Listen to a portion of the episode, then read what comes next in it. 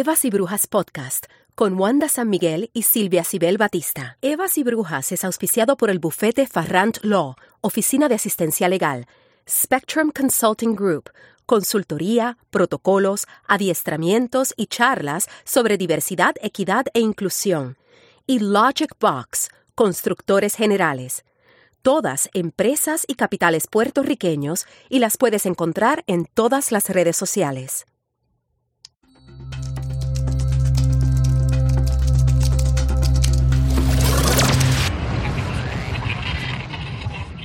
Bienvenidas a nuestra comunidad de Evas y Brujas, acá desde la Isla del Encanto, desde Puerto Rico. Les habla Wanda y acá estoy con mi compañera Silvia Batista. Hola a todas las Evas y Brujas. Esta semana de nuevo, solamente en formato audio, pero ya el cable está, El cable está viniendo. está llegando.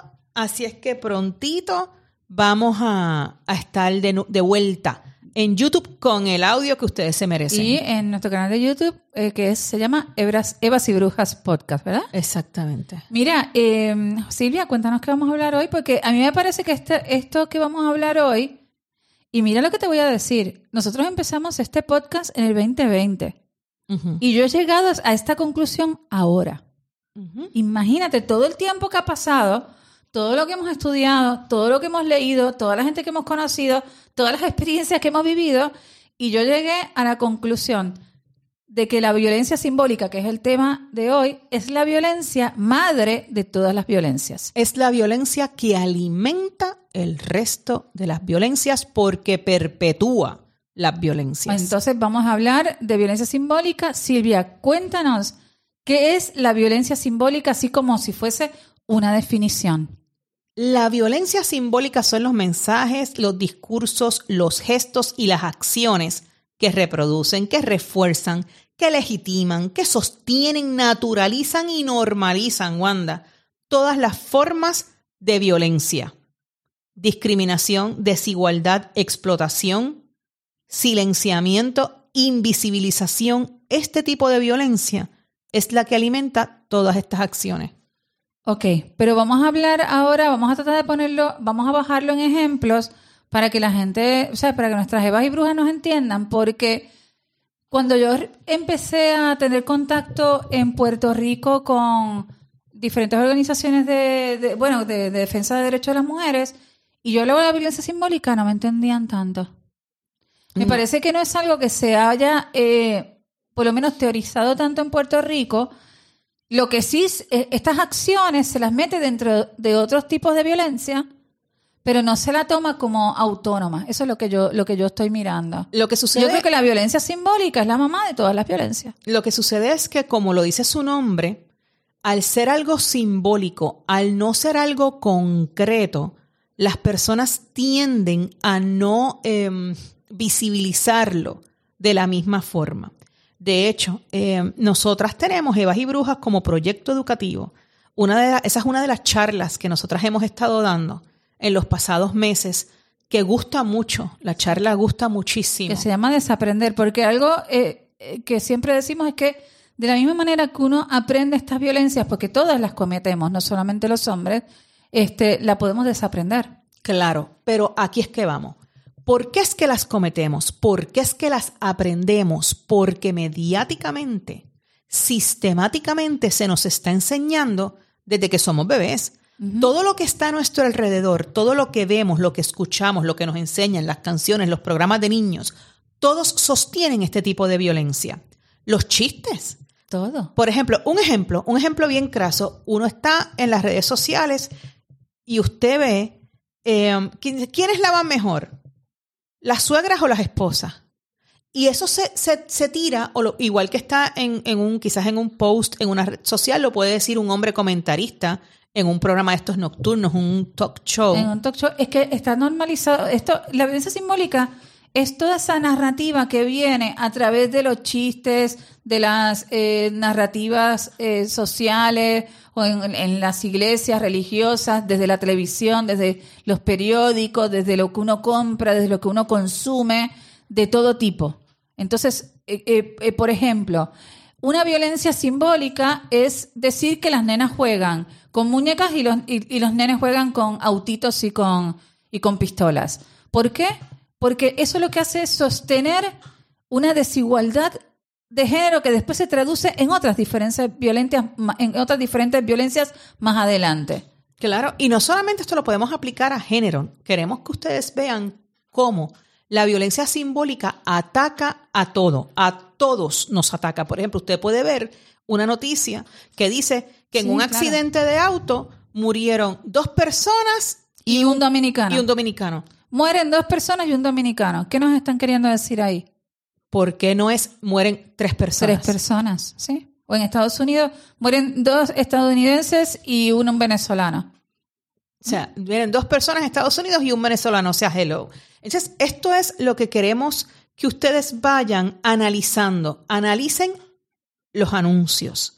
Por ejemplo, si todavía usted está viendo que ponen a la cocina para la niña, que ponen la muñeca para la o que niña. están vendiendo un lavaplatos con la mamá fregando y el papá en- con, el, con el periódico, eh, es- es- eso es, es perpetuar la violencia mediante una simbología. Exacto, porque a la psiquis de todas las personas que están viendo eso, se está normalizando los estereotipos de género. Y en los estereotipos de género, de género, disculpen, todavía tienen a la mujer en el ámbito privado, la tienen En el ámbito domesticada. doméstico, sí. La tienen en la casa, la tienen en la cocina, la tienen este, lavando la ropa y tienen al hombre en el exterior, en lo público, tomando decisiones, trabajando afuera. Todavía esto es lo que podemos ver en los anuncios. Hay cambio.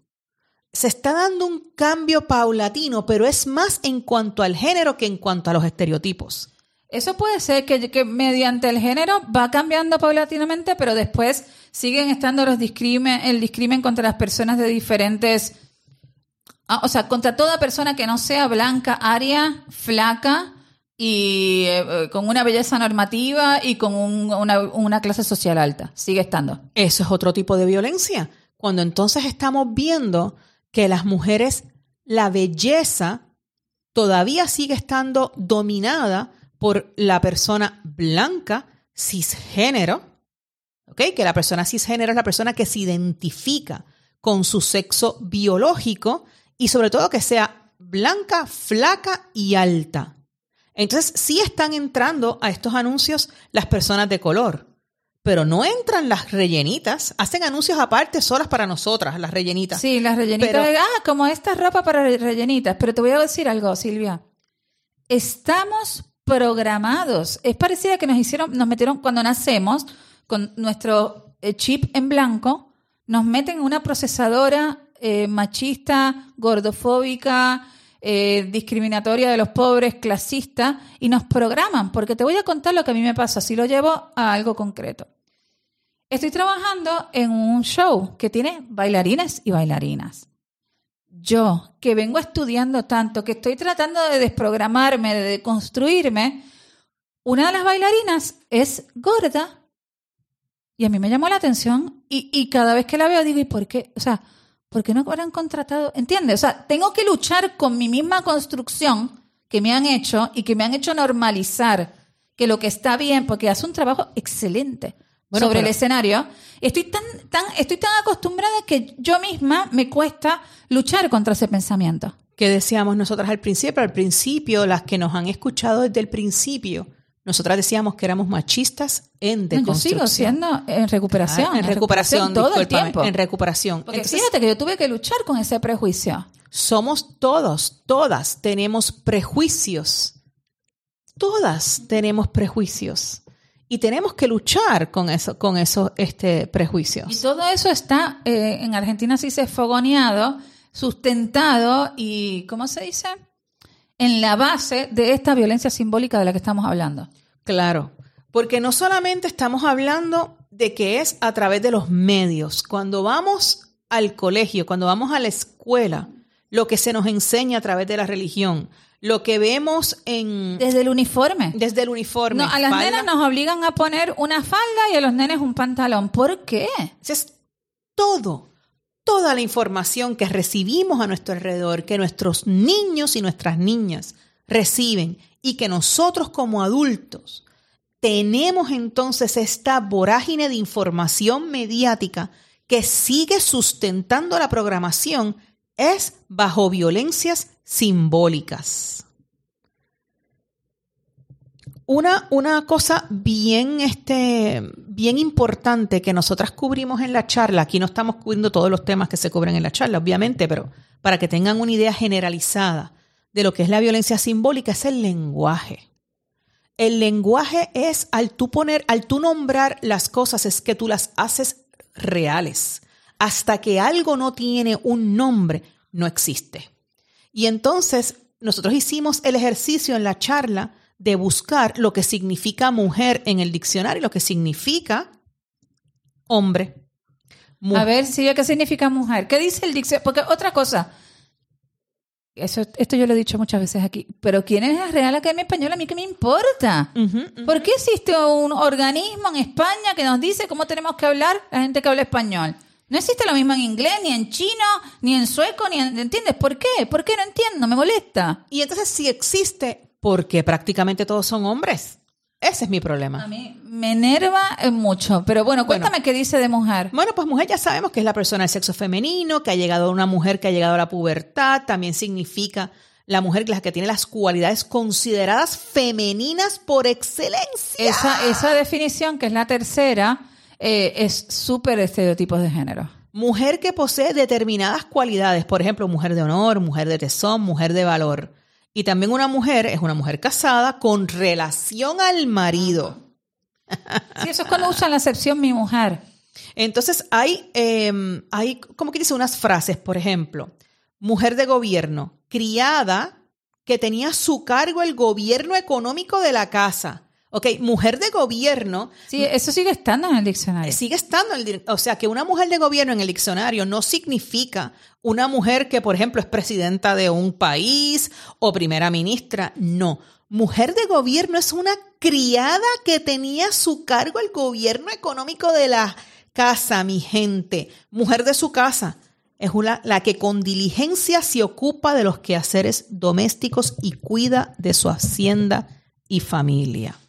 Y por último, una mujer pública. ¿Qué es una mujer pública? Bueno, según la Real Academia Española, una prostituta. Claro. Ahora vamos a lo que le estamos diciendo del lenguaje con relación al hombre.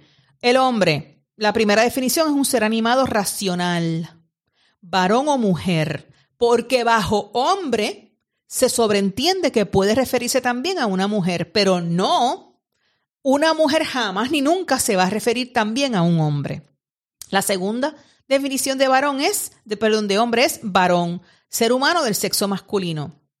O un varón, la tercera, que ha llegado a la edad adulta. La cuarta definición, grupo determinado del género humano. El hombre europeo, el hombre del renacimiento, exacto. Eh, por ejemplo, y seguimos. También es el individuo que tiene las cualidades consideradas varoniles por excelencia.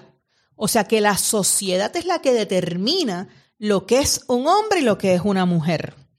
Y tenemos aquí, eh, por ejemplo, el hombre público, el que tiene Wanda presencia e influjo en la vida social.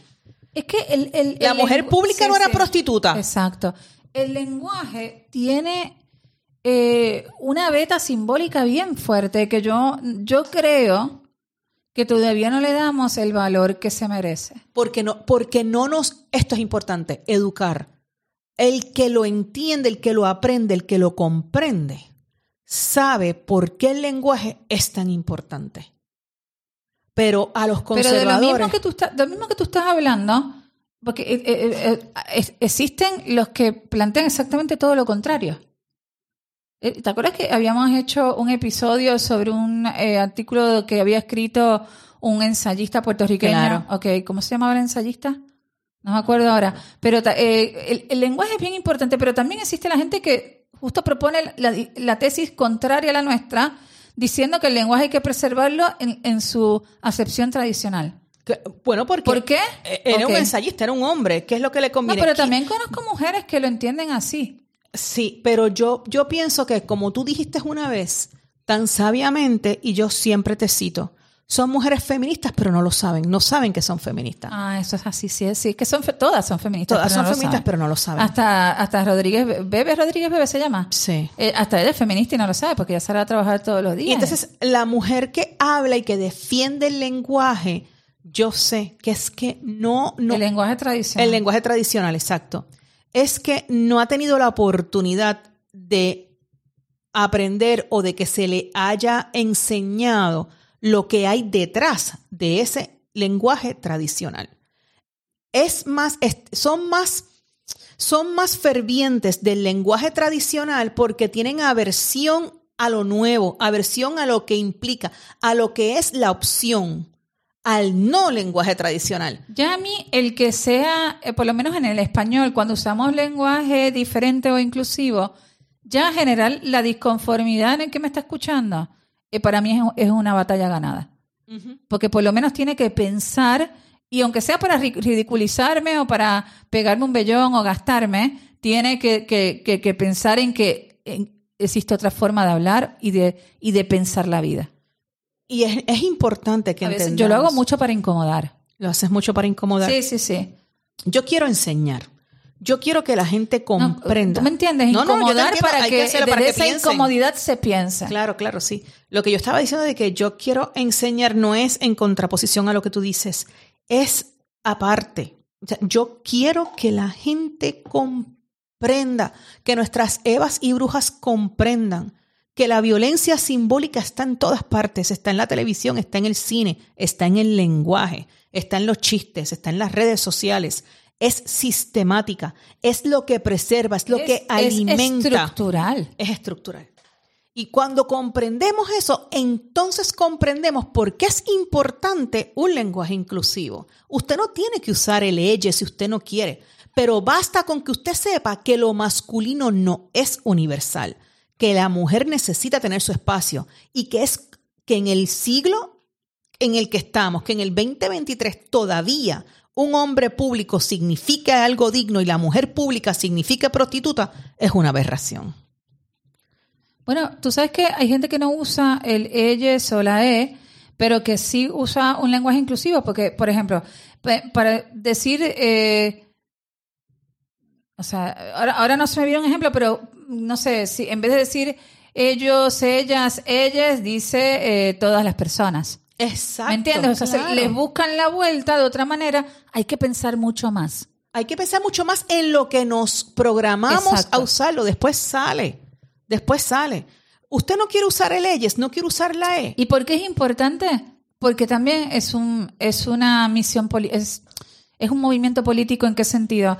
En qué es político también el lenguaje. Eh, Claro. yo, yo tengo personas que me dicen, "No, pero yo me siento incluida en, el, en, en todos. Yo entiendo que te sientas incluida por ahí una persona, mujer, en todos. Pero la lucha eh, tiene que ser colectiva. Entonces, para Y- que se incluyan a los que no se sienten incluidos, también hay que hacer un apoyo. Y se siente incluida porque no, ha, em, no se le ha explicado que el O no es universal. Señores, la O, lo masculino, era lo único que era, em, era permitido como público. No había lenguaje para la mujer en el ámbito público. La mujer estuvo en el ámbito doméstico, en el ámbito, en el ámbito privado hasta los otros días. Todavía estamos luchando por nuestro espacio en lo público. Así es que la O tiene que dejar de ser un- universal. No quiero usar la E, no la Es use, no pero búsquele la vuelta. No es neutro. No es neutro. neutro. No es neutro. No lo es. No. Bueno, este, esto es un ejemplo em, de lo que es la violencia simbólica. Yo como que me, a mí me apasiona mucho. el Sí, sí, te pones, te pones nerviosita. Me pongo, sí, me pongo así como, em, porque yo quiero que logremos identificar estas violencias, porque yo sé que la clave de que haya un cambio, un cambio, miren, a veces los cambios son baby steps, son de pasito en pasito, pero es tan importante, Wanda, reconocer las violencias para unirnos, con que seamos más. O, o hasta para ser empático. Exacto. O- Mire, hay- hay- aquí en Puerto Rico hay una, una chica que es influencer que se llama Alicia, que nosotros al final nunca hablamos de esto, hablamos de esto, ya ni me acuerdo. No, bueno, yo es una no. chica de acá de Puerto Rico que es una chica pobre, bien humilde, y que se pasa metiéndole bellones en las redes sociales y desde la prensa también. Y, y yo estaba hoy en una oficina del médico y estaban poniendo una, una entrevista de Lisha y yo escuchaba a las otras mujeres decir, eso es una loca, es una ridícula, no sé qué, porque está alimentado también por la prensa, por lo mediático, por todas las burlas que se le hacen a esa mujer que no se tiene en cuenta que es una mujer que tuvo una hija desde muy temprana edad, que es una chica sin ningún tipo de recursos, que es una chica pobre, que yo creo que hicimos un podcast de esto. Ahora no me acuerdo, hemos hecho tantos podcasts. Sí. Yo, yo estoy en tres y Silvia en dos. Eh, que ella tuvo ese hijo con un hombre que era mucho mayor que ella, que su familia no estaba acá, o sea, con, con mucha- muchas interseccionalidades y muchas cosas en contra, y con también con mucha violencia institucional contra ella. Eh, ¿Quieres que te diga algo? ¿Qué? La mayor eh, violencia que ella tiene es social. Es social. porque no la apoyamos, porque tenemos y nos han vendido la idea y la imagen de una madre ejemplar, eh, mariana, una imagen que tiene que ser como la Virgen María, donde tiene que estar para sostener a esa niña. Y yo le voy a decir una No, no, cosa. no. Y que, si, y que puedes ser excéntrica solamente si tienes dinero. Exacto. Entonces, esa Eso niña, también. yo siempre la vi bien vestida, yo siempre la vi bien alimentada, yo Y le siempre vi a esa a su niña. hija, para los que no, no, no nos están escuchando, fuera de Puerto Rico. Y entonces, eh, yo no digo que no haya una interiori- interioridad en la maternidad, que no haya necesitado de algún tipo, algún tipo de orientación. Pero ¿quién lleva una maternidad completamente? ¿Quién lleva una maternidad perfecta? Nadie. Y eso también es violencia simbólica, porque de- desde los medios se representa a la mujer feliz con su maternidad, bella, divina, con los chicos, eh, o sea, con todo perfecto. Y eso también hay una violencia simbólica atrás. ¿verdad? Lo- Definitivamente. Ok. Y entonces, pues, esto es lo que queremos decir. La violencia simbólica es importantísimo, alimenta todos los demás tipos de violencia. Tenemos que reconocerla para no, para desprogramarnos. Tenemos que, mira, paso a paso.